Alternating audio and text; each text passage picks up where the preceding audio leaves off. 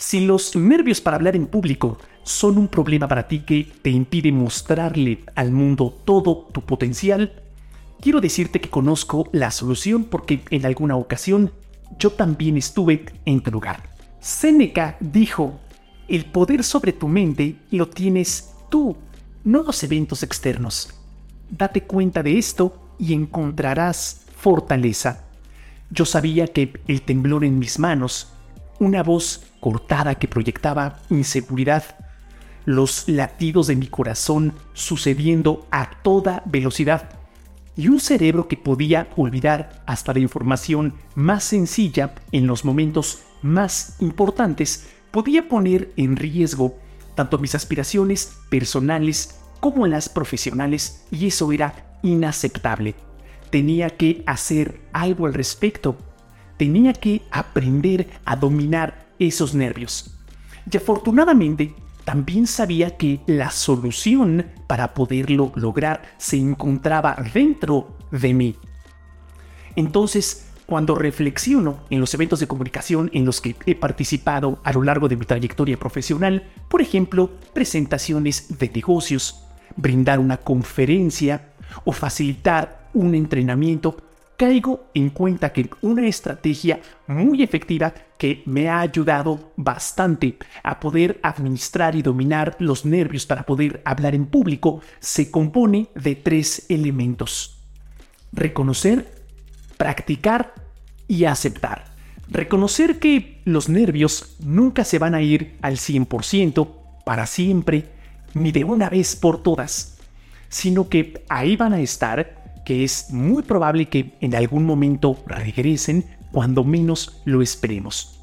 De esta manera considero que no es tan productivo iniciar una batalla de por vida para eliminar al 100% los nervios porque quizá nunca la vayamos a ganar. Por el contrario, me parece mucho más productivo invertir esa energía física y mental en prepararme para dicho evento de comunicación, para dicho evento público que es el que originalmente me tiene nervioso para poder lograr el mejor desempeño posible. Y esto me parece una mejor idea porque la preparación es una actividad o una acción que se encuentra dentro de mi campo de control. Reconocer que no se van a ir y que eh, podemos operar aún en presencia de estos nervios me parece muy útil y muy valioso. Y por otro lado también reconocer la existencia de la realidad compartida.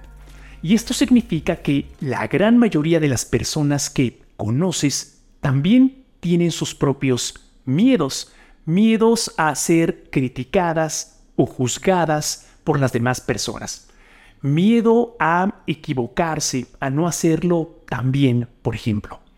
También inseguridades, inseguridades en el sentido de que piensan que originalmente no son tan buenas o buenos en su trabajo y que en algún momento sus colegas o las personas con las que trabajan se van a dar cuenta de ello. Esto también se conoce como el síndrome del impostor. Y por otro lado, las personas, todas somos muy malas en algo. Entonces, recordar este punto y tenerlo muy presente es muy poderoso, en el sentido de que si tú admiras las habilidades para hablar en público de una persona, recuerda que ella pudiera ser muy mala en algo que eh, en lo que tú eres muy bueno o muy buena. Por ejemplo, quizá esta persona no es buena diseñando presentaciones de negocios, eh, llegando a tiempo y con puntualidad a las juntas con su equipo, o quizá no sea tan buena para aprender nuevas tecnologías o para analizar datos cuantitativos y extraer inteligencia de esa información para tomar mejores decisiones para la organización, etc. Entonces, este reconocimiento de información, de perspectivas, eh, de miedos y de inseguridades, que es parte de la naturaleza humana, alivia la presión y no nos sentimos tan solos. Y cuando tenemos menos presión, pues en automático nos encontramos en una mejor posición para tener un mejor desempeño en este evento de comunicación, en este evento en donde vamos a hablar en público, porque vamos a dejar de preocuparnos de cosas que no podemos controlar y que hasta cierto punto son insignificantes y estaremos más enfocados en lo que más importa. Punto número 2. Practicar. Tony Robbins dijo, las personas son reconocidas en público por lo que practicaron durante años en privado. Estudiar mi presentación y asegurarme de que realmente me estoy esforzando para recordar los puntos más importantes de cada una de las diapositivas que voy a utilizar. Por otro lado, redactar mensajes clave para cada una de ellas y con ello asegurarme de que voy a comunicarme de manera estructurada y de que realmente estoy apoyando el objetivo de la presentación que naturalmente se establece antes de comenzar a realizarla y dichos mensajes clave son diseñados con mucho cuidado y de manera estratégica para apoyar la consecución de dicho objetivo. Por otro lado, invertir tanto tiempo como sea posible para ensayar y para prepararte y practicar, si se puede, en voz alta, mucho mejor dicha presentación e idealmente hacerlo en circunstancias lo más cercanas a la realidad posible, en donde en su momento estarías presentando tal información, por ejemplo, en la sala de juntas, o bien buscar ensayar en el auditorio donde vas a compartir esta información, eh, también a lo mejor puedes conseguir que te presten el micrófono para acostumbrarte a escuchar tu voz amplificada. A muchas personas esto es algo que las puede llegar a intimidar, escucharse a sí mismas en un auditorio con audio, micrófono, etc. O bien ensayar frente a personas conocidas o desconocidas puede realmente hacer una diferencia muy positiva en el desempeño que tengas en eh, esta participación en público que estás por tener. Si se trata de un evento de comunicación importante para mí, no lo voy a dejar al azar. Ya lo hemos platicado en otros momentos. Los eventos de comunicación son grandes oportunidades que tenemos que aprovechar para poder construir nuestra marca personal en el trabajo y para que las personas puedan dimensionar el calibre de profesionales que somos. En este sentido de la práctica, recuerdo que hace algunos años, por motivos académicos, yo me encontraba estudiando para presentar exámenes estandarizados en inglés, matemáticas y además del, idioma como segunda lengua. Eh, son exámenes realmente retadores, duran muchas horas, Además, eh, los problemas se van poniendo cada vez más complejos y los tienes que resolver en un periodo muy limitado de tiempo para responder la mayor cantidad de problemas o preguntas y puedas tener eh, un mejor score, eh, etcétera, ¿no? Y con ello, pues que tengas mejores oportunidades de que te acepten en alguna universidad o en algún programa post-universitario en otro país. Y algo que me di cuenta, y fue la primera vez que caí en cuenta de ello, es que realmente hay una conexión, una relación entre la cantidad de tiempo que inviertas para prepararte para dicho examen y el resultado que terminas por obtener. Entre más ejercicios de matemáticas, entre más lecturas, entre más ejercicios de eh, comunicación verbal en inglés realices, mejor te va a ir en el examen. Y entonces llevé esa idea a los eventos de comunicación y esta es la razón por la cual para mí es importante practicar tanto como sea posible, de tal manera que sea casi irrazonable para mí pensar que me pudiera ir mal después de tanto tiempo que le dediqué a mi preparación. Y punto número 3, aceptar. Brené Brown dijo, comprender la diferencia entre el esfuerzo saludable y el perfeccionismo es fundamental para bajar el escudo y levantar tu vida. Hay estudios que demuestran que el perfeccionismo dificulta el éxito. De hecho, con frecuencia es el camino a la depresión, ansiedad adicción y al parálisis de la vida. Aceptar que la perfección no es otra cosa más que referirnos de una manera bonita o distinta al miedo y a la inseguridad. Aceptar que incluso con toda la preparación que pudimos haber tenido y todo el cuidado, etc., se pueden presentar situaciones inesperadas, retos que no anticipabas o situaciones que están completamente fuera de tu campo de control. Por ejemplo, ese día desafortunadamente te enfermaste del estómago y te sientes terrible, por ejemplo.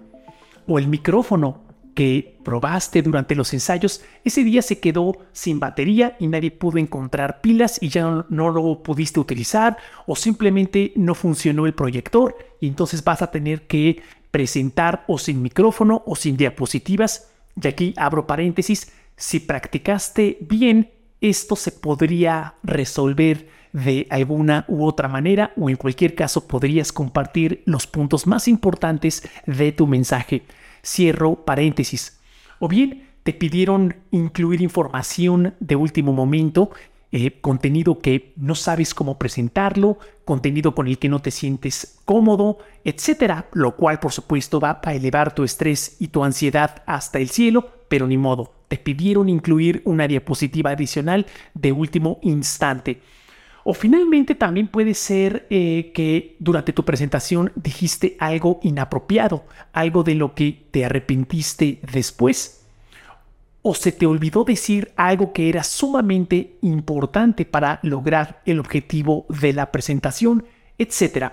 Hay muchísimas situaciones de este tipo y tú tienes que ser la primera persona justamente en aceptar que este tipo de imprevistos pueden suceder porque las presentaciones y las participaciones en público tienen y representan un riesgo, pero es un riesgo que las personas tenemos que estar dispuestas a correr por todos los beneficios que eh, ofrecen estas oportunidades. Entonces, tendrías que ser tú una persona que sepa levantarse de estas situaciones, de esta adversidad. Sacúdete el polvo, toma nota del error, aprende de él, corrige y vuélvelo a intentar, porque no te puedes dar el lujo de tratar de evitar estos eventos de comunicación en público para siempre, porque tienes mucho que perder o bien lo contrario, ¿no? Eh, eh, mucho que ganar si comienzas a practicar, si comienzas a realizar algunas de las cosas de las que hemos platicado. Ahora, por otro lado, las personas también olvidamos rápido hasta cierto punto. Estamos tan ocupadas con nuestra propia vida y con los problemas que estamos intentando resolver nosotros, tanto en el aspecto personal como profesional, que tampoco vamos a estar semanas, meses o años pensando en el error que, que cometiste normalmente, ¿no? En las presentaciones de negocios.